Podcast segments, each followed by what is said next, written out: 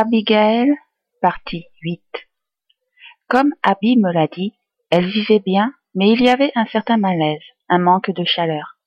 Peut-être parce qu'arrivée la dernière au sein de la maison, elle ne se sentait pas intégrée.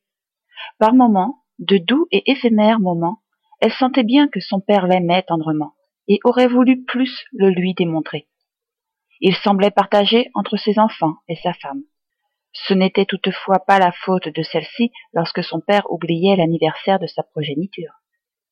Enfin, son père était son père, et personne n'est parfait, et Abby ne lui tint pas trop rigueur de cela. Seulement, une once de regret étreint son ancien cœur de petite fille. Ils ont vécu de bonnes périodes. Tout n'était pas noir, tout comme la vie n'est pas toute rose. Qui dirait le contraire? Certains se rendent compte plus tôt, c'est tout. Alban, lui, se sentait bien le deuxième homme de la maison après son père.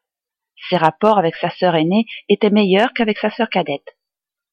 N'ayant pas trop de différence d'âge, il allait d'ailleurs dans la même école puis le même collège qu'Abby.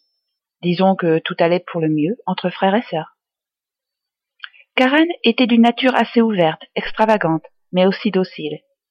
Bien que maintenant sept ans, elle était la petite dernière. Aussi était-elle devenue très vite la chouchoute de Marlène, leur belle-mère. Ni Alban, ni Abby n'y trouvaient à redire. Cela ne changea que peu lorsque Marlène eut un bébé.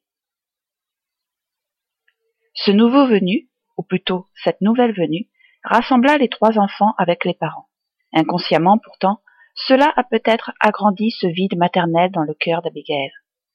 Cela était devenu de plus en plus pesant. Elle voulait être avec sa mère. Karen souhaitait aussi la suivre.